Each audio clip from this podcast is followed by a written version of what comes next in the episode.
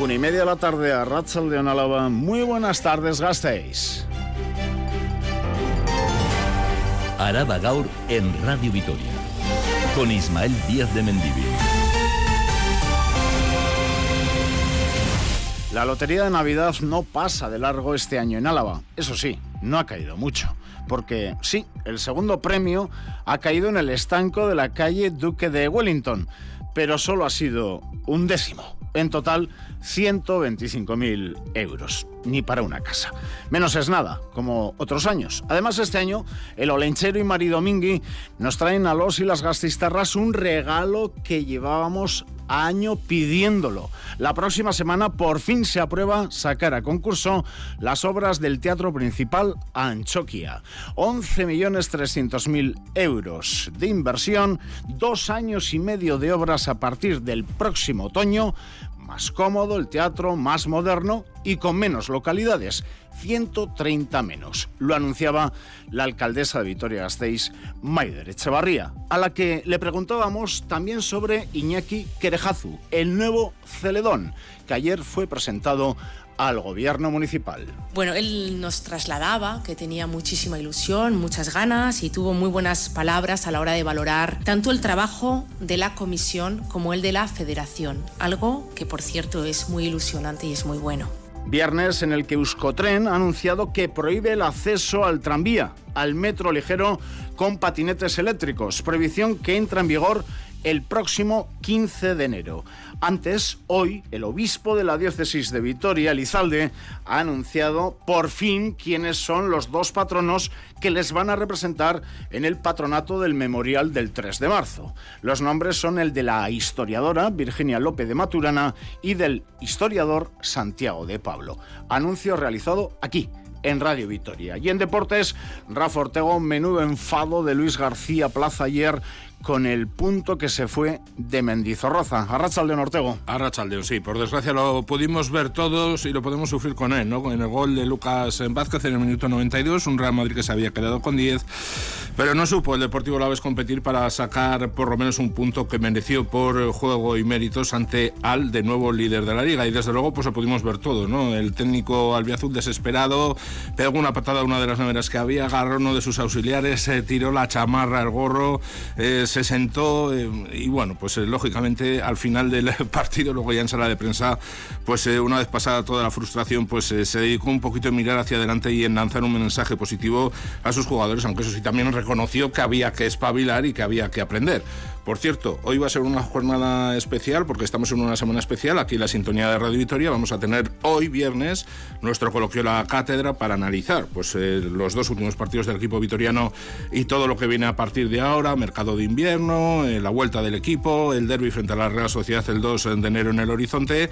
Se ha hecho oficial en el día de hoy una noticia que todo el mundo esperábamos, la llegada de Carlos Vicente, extremo de 24 años procedente del Racing de Ferrol, firma por esta temporada y tres más hasta 2027 y luego, pues lógicamente, el partido que esta tarde va a jugar a partir de las 6 y cuarto, Basconia frente a EFES, va a ser otro de los temas eh, de nuestro programa de hoy. Por cierto, fíjate, Dusko Ivanovic cumple 250 partidos en el día de hoy en la Euroliga. Número muy redondo, 250. El de Duque de Wellington no eres tú. Pues no, soy el gordo, pero no soy de la lotería. Ay, no digas eso. Es que recas Cortego. Adiós. Ahora escuchan en Radio Victoria Araba Gaur, en el control técnico Gorka Torre a viernes 22 diciembre 2023 les habla Ismael Díaz de Mendivil. Araba Gau. Viernes, un día más, con muchas nubes, gris en Araba y algo de lluvia hacia el este. Esta tarde las temperaturas rondarán los 10 grados en territorio alavés. En estos instantes tenemos 10 en el sur de Vitoria-Gasteiz y al sur incluso pueden ver algún rayo de sol. Mañana sábado parecido y el domingo Nochebuena cambia. Helará en muchos puntos de Álava el domingo, nieblas a primeras horas del día y sol a partir del mediodía. Temperaturas otra vez rondando los 10. Y el lunes, Navidad, otro día similar al de Nochebuena. Desde las cuatro y media de la mañana estamos ya en invierno. En movilidad en estos momentos se está celebrando un consejo de administración de Tuvisa. Ya veremos con qué noticias. De momento, seguro que conoceremos el balance de pasajeros del mes de noviembre. Seguro que ese balance se resiente este mes, que hoy no vamos a conocer, el de diciembre, por las huelgas en Tuvisa. En movilidad, la noticia del día, sin lugar a dudas, es que a partir del 15 de enero Euskotren va a prohibir el acceso con patinetes eléctricos al tranvía, al metro ligero de Vitoria-Gasteiz. La suerte vuelve a sonreír un poco un poco a territorio a la vez en el sorteo de la Lotería de Navidad. El segundo premio un décimo en concreto, ha salido hace escasa media hora en un estanco de Duque de Wellington, barrio del Aqua. Al parecer es un décimo, sí, 125.000 euros. Le escuchábamos al protagonista hace unos instantes. Además, también ha tocado parte de un quinto premio en el barrio de Sabalgana. Pero vamos, son 6.000 euros a repartir entre una cuadrilla de amigos. Todo ello en un año en el que los y las alavesas nos hemos gastado de media dos euros más que el pasado en lotería, Adrián Nicolau. Sí, una pequeña parte del segundo premio ha tocado en Vitoria, ha sido el número 58.303, 1.250.000 euros. Ha sido en el puesto de Duque de Wellington, número 23. José Luis Echevarría es el encargado del puesto. Pues eh, con sorpresa, eh, pues yo prácticamente me he enterado por la prensa porque esto es un estanco, yo estaba haciendo reparto de tabaco y según estaba llegando al estanco me ha llamado mi hermana que, la, que habían llamado de delegación, muy contentos de haber dado aunque sea un décimo. Eso sí, el segundo premio no ha sido el único que ha tocado en Vitoria. 86.007, 60.000 euros, 86.000 Ha tocado en Zabalgana, en el centro comercial L. Clerc. Es en concreto una parte del quinto premio. Miriam Sarazúa es una de las responsables de la administración. Y nada, muy contenta, muy emocionada. Y nada, voy a comprar algo de champán para si venís, que nos parece, y a la gente, y, y nada, esperando dar más todavía. Aún está por ver cuántos décimos ha repartido esta administración, a 6.000 euros cada uno. Sus responsables de momento solo tienen constancia de la venta de uno de ellos. El 86.007 ha sido, el, eh, como decimos, uno de los premios que ha tocado en un momento en el que los alaveses hemos jugado más de lo habitual. Ángel Álvarez Delga es delegado de doleterías y apuestas del Estado. Este año se ha jugado más. Cada a vez se, ha jugado, se han jugado dos euros más que el año pasado. O sea, hemos pasado de 54 euros con 60 céntimos a 56,72, lo que equivale a un montante de 18.706.100 euros. Eso es lo que hemos gastado. Los números más demandados por las y los alaveses han sido el 5 y el 3. Ambos, por cierto, parte del segundo premio que ha tocado. Giramos ahora en lo informativo y miramos a la diócesis de Gasteiz, que ha sido la última institución en por fin designar a sus dos patronos en la Fundación 3 de Marzo, Memorial. Son los historiadores, como les decíamos en portada, Virginia López de Maturana y Santiago de Pablo. Así lo ha anunciado aquí en Radio Victoria el obispo Juan Carlos Elizalde. Insiste que la designación no llega con retraso y que había otros asuntos más apremiantes en la constitución del futuro memorial. Una Ugarte. El obispado fue la última institución en firmar los estatutos de la Fundación 3 de marzo y ahora también se ha retrasado en designar a sus patronos. Un paso que el obispo niega que llegue con retraso. Añade que había temas más urgentes en la puesta en marcha de la Fundación 3 de marzo. Juan Carlos Elizalde porque no había ninguna fechas planteadas y, había otros mm, problemas respecto al patronato, fundación, la parcela, que eran previos, no había ninguna prisa. Nosotros estaban designados desde, desde las fechas en que se nos propuso que ya teníamos que hacerlo. Para octubre pasado ya estaban designados 14 patrones correspondientes a Gobierno Vasco, Diputación y Ayuntamiento de Gasteiz. Casi cuatro meses después, Hoy, el obispo ha dado a conocer que son los historiadores gasteiztarras Virginia López de Maturana y Santiago de Pablo. Respecto a las críticas de Euskal Herria Bildu por el estado de conservación de la iglesia de San Francisco, Elizalde ha asegurado que no se han descuidado el edificio, pero reconoce que hay filtraciones de agua no estructurales, pero, pero sí pues temas de goteras, etcétera, sí que temas de calefacción, habrá que renovarla, claro. Y, bueno, tampoco es mala ocasión ahora que va a tener otro cometido y que hay que afrontar también una, una reestructuración de la, de, del espacio parroquial. No, no, no se ha descuidado, sinceramente y asegura que hay una voluntad común de que la Fundación 3 de marzo salga adelante. Seguimos hablándoles eh, del 3 de marzo de 1976, porque una obra que recuerda aquella fatal fecha para la capital alavesa corre riesgo de desaparecer. Hablamos del mural del 3 de marzo de Zaramaga. Esta emblemática imagen podría desaparecer a causa de las obras de instalación de envolventes en el edificio en el que podemos ver el mural. Los y las vecinas del barrio, junto con Verónica Bermeister, una de las impulsoras de los murales de Zaramaga, solicitan al Ayuntamiento de Vitoria-Gasteiz que se reproduzca el mural en otro lugar, Adrián Nicolau. Sí, el mural 3 de marzo de Zaramaga dejará próximamente de existir debido a la instalación de envolventes que mejorarán la calidad de vida de los vecinos del edificio. Su desaparición preocupa y mucho al vecindario. Cecilia de Vicente, de la Asociación de Vecinos de Zaramaga, Visigarri. Una pena inmensa. Eh, mm, no sé, el tema es qué pena que no hay otras técnicas para que eso no se, se tape, ¿no? Por ello, los vecinos y vecinas han decidido solicitar al Ayuntamiento de Vitoria-Gasteiz que recreen el mural. La alternativa que prefieren los vecinos, explica Verónica Bermeister, impulsora del mural, es por el momento mantener su ubicación y apariencia actual. En el punto que estamos hoy, estamos para reproducir el mural como estaba. En todo caso, pues abrir igual algún proceso también participativo para, aprovechando la oportunidad de, rehacer el, mural, pues añadir alguna una otra cosa o alguna cosa que se quedó en el tintero o incluso la ubicación, eh, las personas pues está a favor de, de reproducirlo. ¿no? Además del mural del 3 de marzo, también podría desaparecer el mural de las personas mayores en este mismo barrio, en Zanamaga. Por su parte, el Ayuntamiento de Vitoria-Gasteiz confirma a Radio Vitoria que en esas fachadas afectadas sí que se contempla reponer los murales. Eso sí, todavía no hay una decisión adoptada al respecto. Fuentes consistoriales apuntan que se está trabajando y coordinando con los artistas esas condiciones de reposición de los murales y que serán ellos los que decidan. A ver cómo termina esta cuestión. Volvemos con el obispo. El Colegio Calasanz Escolapios del barrio de Santa Lucía recaba datos sobre lo que ocurrió con un religioso al que se le vincula con dos casos de presunta pederastia en un centro escolar, recuerden, de esta orden en Bilbao, y que lo fue trasladado a Escolapios Vitoria. Ahora mismo al obispado no le consta ninguna denuncia en el caso de Vitoria. Así lo ha asegurado en estos micrófonos en los de Radio Vitoria el obispo de la diócesis, Juan Carlos Elizalde. Escolapios han hecho un llamamiento a antiguos alumnos para que puedan aportar datos porque es fundamental la verdad y el cuidado y la atención de las víctimas. Ayer por la noche las noticias de los escolapios era que no les costaba todavía, pero está abierto el proceso. Araba Gaur. Las noticias de Álava.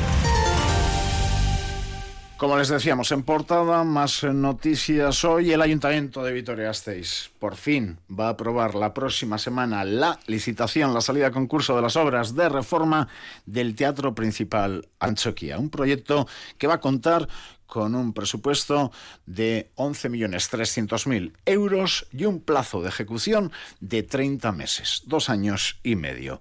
Intervenciones para mejorar el espacio, el acceso, el sistema de climatización. También se van a perder localidades, 130 les decíamos. La previsión es que las obras comiencen por fin a finales del verano del próximo ejercicio de 2024, Nerea García. La reforma del Teatro Principal de Vitoria-Gasteiz ha sufrido más retrasos los esperados y el comienzo de las obras se ha ido alargando. Hoy la alcaldesa Maider Echevarría ha anunciado que la semana que viene aprobaremos por fin la licitación de la reforma del teatro. Si todo va bien y todo va según lo previsto, el objetivo es iniciar las obras a finales de este próximo verano 2024 un proyecto de reforma redactado por la ingeniería IDOM que respeta el estilo arquitectónico italiano del patio Butacas, pero que busca dar respuestas a las necesidades actuales. Fundas transformaciones en los accesos, nuevas butacas, más espacio para el foso de los músicos, la mejora y la nueva distribución de los camerinos, un peine y contrapeine más modernos, así como la creación de una nueva sala polivalente y la transformación del ambigú en una espaciosa sala de eventos. Echevarría ha subrayado que el aforo total se reducirá de 972 localidades a 842 para mejorar el acceso y la comodidad. En cuanto al acceso, también ha destacado el de las personas con movilidad reducida que contarán con un ascensor y con espacio, además de en el palco, en el patio butacas. Por último, según las previsiones, las obras comenzarían en septiembre de 2024 y en ese momento las obras teatrales se repartirían entre el Palacio Europa, el Teatro Félix Petite y la Red Municipal de Teatros. Una de las noticias más importantes de la semana en el ámbito municipal vitoriano han sido las dos jornadas de huelga en Tuvisa. Los y las trabajadoras de Tuvisa se van a volver a reunir la próxima semana con el responsable político de Tuvisa, que no es otro que Gurtubay, tras no conseguir llegar a un acuerdo en las últimas reuniones. Así las cosas se prevén, más paros y movilizaciones. Hoy, la alcaldesa Maider Echevarría ha hecho una valoración en la que ha criticado que se hayan movilizado los y las trabajadoras antes de comenzar dichas negociaciones. Del mismo modo asegura que confía en que próximamente las negociaciones lleguen a buen puerto. Echevarría. El derecho a la huelga es algo que, que, respeto profundamente, pero me gustaría que también se respetase el derecho de la ciudadanía a moverse en transporte público. Yo lamento cómo ha comenzado todo esto, porque sin haber habido una negociación eh, previa se llegó a una movilización, ¿no? Entonces, normalmente las movilizaciones llegan después de las negociaciones. En este caso no fue así.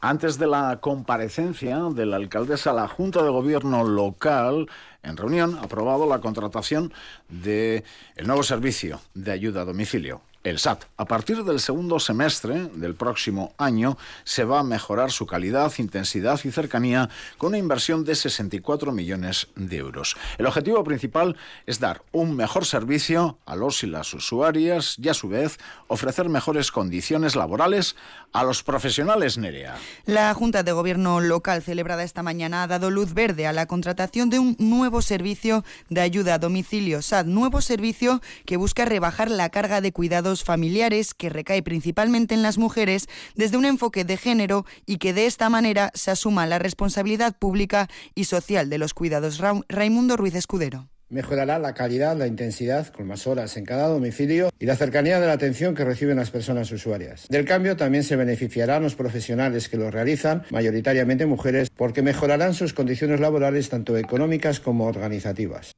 En la misma línea, hoy también el Consejo Social ha acudido al consistorio para presentar su valoración sobre el proyecto presupuestario de 2024. Respecto al SAZ, ha valorado muy positivamente la inversión de 2.600.000 euros para este servicio. Sin embargo, ha criticado que no se contempla por el momento la fecha de construcción del Bisan Judimendi. En esta valoración, el mensaje del Consejo Social ha sido claro. Asuneras y Begoña Meno. Detrás de esto ha habido reuniones y reuniones, no solamente del Consejo Social, sino también de todos los elcargunes y ausogunes. ¿no? Que todo esto, que ya sé que no es vinculante, por lo menos que tengamos la sensación de que después de todo lo que se está trabajando y se está haciendo, que haya luz en algún sitio. Por último, piden una respuesta de los departamentos municipales ante cada una de las propuestas realizadas al proyecto presupuestario en el informe presentado. Además, hoy el ayuntamiento, y vamos rematando la información municipal, va a implantar, así lo ha anunciado, una señalización turística inteligente, QRs y estas cuestiones, en el casco histórico, casco viejo de Vitoria 6 y en el anillo verde. Ahora mismo nos envían eh, fotografías desde el exterior, en concreto desde el barrio de San Martín, menudo golpetazo que tiene un coche que se ha pegado contra la valla del campo municipal de fútbol del barrio de San Martín. Justo saben que hay un cruce confluencia de las calles Adriano VI y Serafina Juria. Ahí está una de las porterías de este campo de San Martín, pues un coche se ha ido contra la valla. El directo y la radio. Además, la alcaldesa ha anunciado que el campus del vino, como se conoce vulgarmente, el EDA, el Drinks and Wine, que ayer se anunció va a ser instalado en el caso vitoriano frente al gobierno vasco en Lacua, al lado de la plaza Euskal Chandía, estación de autobuses, va a tener tres plantas más parking subterráneo. Mientras, en juntas generales, todavía a estas horas, tenemos pleno y un pleno que se está alargando. Eso sí, en el primero de los puntos se ha cumplido el guion establecido esta semana que ya vivimos en comisión, la norma foral sobre medidas tributarias que ha salido adelante con los votos de los dos grupos que sustentan al gobierno foral, Partido Nacionalista Vasco y Partido Socialista de Euskadi, con la abstención del Partido Popular. Sale adelante, por lo tanto, la deflactación del 2,5% en el IRPF para el próximo año 2024. Vamos a escuchar a la oposición ha lamentado la deriva conservadora del Ejecutivo Foral, Eva López de Arroyave, H. Bildu, Ana Morales, Partido Popular, que va a apoyar esta deflactación a cambio de cinco enmiendas tributarias que pasan por dependencia o por mejorar la fiscalidad en los pequeños pueblos de Álava. Y también vamos a escuchar al Carrequín en voz de su portavoz, David Rodríguez. Fracaso que hoy además marca un antes y un después acordando con el Partido Popular porque con los Herria Bildu no han querido ni siquiera hablar. Estamos asistiendo a la deriva de un gobierno foral acomplejado que saca a la luz además la falta de capacidad que tiene para hacer una lectura real de la situación. El Partido Popular ha dado hoy su abstención. Hemos sido el único partido de la oposición al que le han importado más los bolsillos de los alaveses que no las arcas públicas. Que benefician mayormente a las rentas altas. Esa es la filosofía de la fiscalidad del PNV y del PSE y hoy se ha visto claramente aquí por quién ha sido apoyada. Cuando termine este pleno, se anuncia la comparecencia del diputado general de Álava, Ramiro González. Ahí está Radio Victoria, esperando dicha comparecencia para hablar sobre medidas tributarias tras este pleno de cara al próximo año las medidas tributarias. Precisamente también en la actualidad foral, EH Bildu va a pedir la comparecencia del propio diputado general para que dé explicaciones sobre la prórroga presupuestaria, que EH Bildu considera que es un fracaso. Y en laboral, entre 500 y 600 eh, trabajadores y trabajadoras, especialmente trabajadoras, del comercio textil y calzado están llamadas hoy y mañana a parar en protesta contra el convenio estatal del sector. De hecho, hoy a las 11 de la mañana se han concentrado en el Caminante, en la Plaza del Arca. Subrayan que la propuesta de la patronal, conformada por grandes empresas a nivel estatal, supondría un retroceso en los derechos laborales de las trabajadoras aquí en Álava. Los sindicatos LAB y ELA han llamado a esta jornada de huelga. Escuchamos a Andoni Castro, responsable del sector textil y calzado de ELA perderíamos nuestra capacidad de negociar nuestras condiciones aquí. Nosotros entendemos que vamos a ganar más que lo que van a plantear ellos en el estatal. Entre otras cosas, hablan de la obligatoriedad de abrir eh, domingos y festivos, el tema de la eh, distribución irregular de la jornada, eh, las vacaciones las limitan muchísimo y como eso, pues otro tipo de cosas que al final harían retroceder mucho lo conseguido hasta el momento aquí en Álava par de noticias más con Nerea García. Algunos ambulatorios de Gasteiz no disponen de cita online con el médico de cabecera hasta enero del próximo año. Salburua y San Martín son algunos de los centros de salud con mayor demora hasta el 8 o 9 de enero, mientras que otros como el del Casco Viejo Coronación la espera es de uno o dos días. Un total de 12 centros de salud de la capital alavesa cerrarán a las 5 de la tarde durante algunos días de diciembre. 10 reducirán su horario del 26 de diciembre al 4 de enero y de los restantes Salburúa y Sansomendi reducirán su horario de atención durante solo cinco días de las fechas navideñas. Sare anuncia un cambio de hora en la movilización del 13 de enero. Anuncio realizado hoy de cara a la manifestación en Bilbao. Va a comenzar a las 4 de la tarde en la casilla.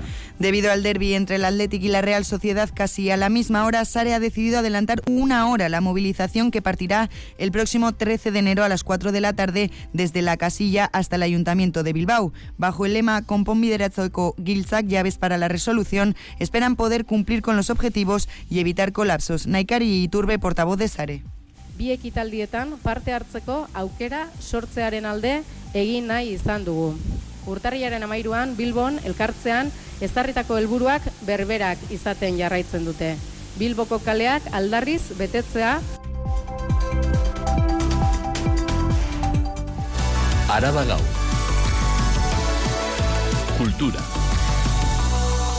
Chariroclis, Charo Arrachaldeón. Arrachaldeón. Bueno, repasamos la agenda cultural de este peculiar fin de semana. Hoy a las siete y media de la tarde en el principal, José Corbacho presenta el monólogo. Ante todo, mucha calma. dice, hostias, Gorbachov. y yo, llámame mi hija ahí, qué confianza. Voy a ver si es peor. Para reírse del mundo es bueno reírse de uno mismo y de los suyos. Y Corbacho lo hace, se ríe de su madre, de su hijo, de su mujer, de su hermana. me río de mí y de mis circunstancias, porque al final yo creo que reírse de uno mismo es muy sano y también te da una licencia para luego reírse de todo. Ante todo, mucha calma, un paréntesis de hora y media para reflexionar riéndonos o reír reflexionando de la mano de José Corbacho hoy a las siete y media en el principal. Y a las siete y media también en el Teatro Félix Petit, Lenguajes de la compañía Impulsos, una función que combina el circo, el teatro, la música y la poesía. Sobre el escenario, cuatro artistas, un malabarista, un equilibrista, una contorsionista y un mimo, que es quien aúna los mundos de los tres anteriores. Es Pau Portabella, que es además el dramaturgo y director de la obra. Hay muchos conceptos detrás de esta pieza, pero en principio la relatividad de la realidad, el cómo una misma historia vista desde diferentes puntos de vista puede ser completamente diferente. También trabajamos mucho con el caos, el caos como, como algo que parece completamente aleatorio, pero que al final es parte de un orden. Eh, trabajamos mucho desde la comicidad, desde el absurdo, y este fin de semana también tenemos una cita con las jornadas mostrencas. Hoy a las 9 de la noche el colectivo Ameno y Danilo Facelli ofrecen La vida es una fuerza oscura. Y mañana a las 12 y media del mediodía, a la hora del Bermú, Arabasán presenta Erregalu Erregayu, Jason Guerra. Actúan Marc Rodrigo y Danilo Facelli con un espectáculo así de humor un poco enrevesado, bastante filosófico, se llama La vida es una fuerza oscura, un poco una comedia negra que se dice. Y luego de segundo, mañana tenemos Arabasán, está Dani Guevara, está Ichi Recalde, están trabajando en torno a la narración oral y bueno, van a hacer una selección de cuentos en torno un poco a los regalos las entradas las pueden adquirir en Entradium o en taquilla desde una hora antes de los espectáculos. San Juan ante Porta Latinan en La Guardia es uno de los yacimientos más singulares del Neolítico, con 338 personas enterradas juntas, muchas de ellas con signos claros de violencia. De hecho, la arqueóloga de Aranzadi, Lourdes Arrasti, dijo que el yacimiento era una joya. Ahora, tras la revisión de los huesos, se han extraído nuevas conclusiones sobre la época y la sociedad en un trabajo liderado por Teresa Fernández Crespo de la Universidad de Valladolid. Hoy se va a hablar, Charo, de ello en el Vivat. Sí, lo harán Teresa Fernández Crespo y Javier Ordoño en el Museo de Arqueología y Naipes a las 7 de la tarde. Han titulado la conferencia San Juan ante Porta Latina, huesos y paradigmas rotos. Vamos con la música.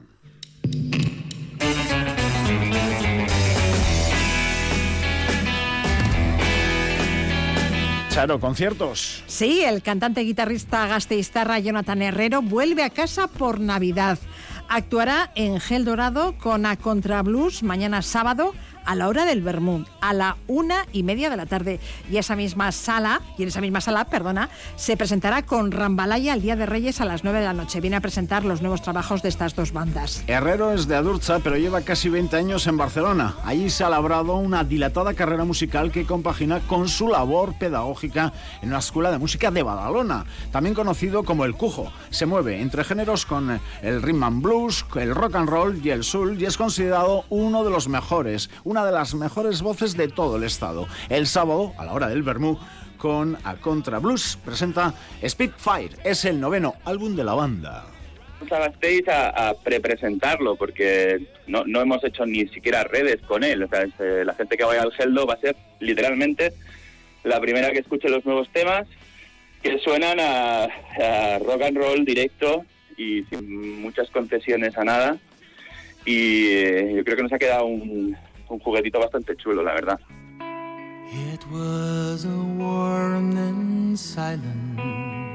Y el Día de Reyes, Jonathan, ya con Rambalaya, presentará también en Gel Dorado su segundo disco, Only in My Dreams. Un disco bastante diferente al anterior en el sentido de que se abre más a, estilos más melódicos, hay cositas de Roy Orbison, de Mink Bill, uh, por ahí. Eh, hay arreglos de cuerdas, hay arreglos corales. Es un disco con muchas capas, un disco de estos que se decía antes para sentarse y, escuchar y del que estamos muy contentos. La verdad es que está teniendo una recepción muy guay, estamos saliendo en listas y demás de mejores discos nacionales de este año y estamos muy contentos con él.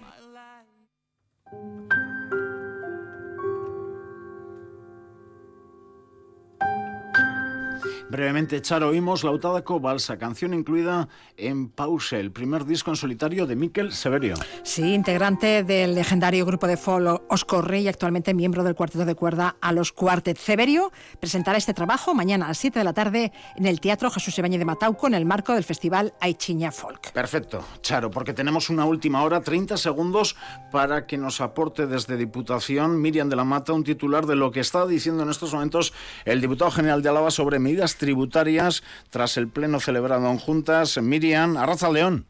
Arrachaldeón Isma, Ramiro González, el diputado general, ha afirmado que es momento de felicitarse porque con la aprobación del proyecto de norma foral de medidas tributarias en Araba se dará estabilidad al territorio y garantizará la armonización fiscal. Ha añadido que lo aprobado hoy responde al programa de gobierno foral y lo hace en un porcentaje justo. Ha finalizado su intervención Muy bien, Miriam.